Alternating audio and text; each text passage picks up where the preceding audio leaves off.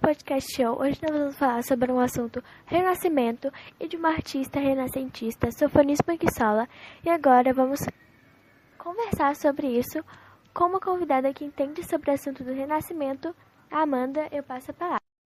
A artista já citada tinha artes muito atrativas dela mesma com sua família, que foram pintadas antes dela se mudar para a corte espanhola.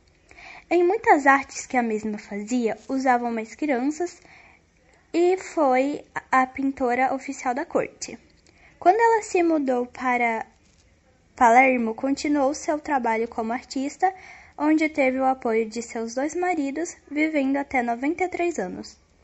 Duas obras mais famosas da pintora foram Pai, Irmão e Irmã e Homem com a Filha.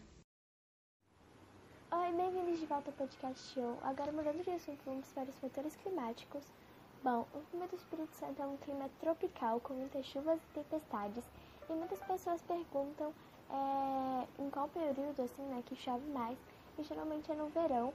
E também algumas dúvidas são de por que a água não escoa. Não escoa, geralmente nos períodos de 4, 5, 6 horas da tarde. A resposta disso é que geralmente o nível do mar aumenta nesses horários e com isso as chuvas quando descem é, não tem por onde escoar nos rasos, nas ruas, então isso causa, causa enchentes.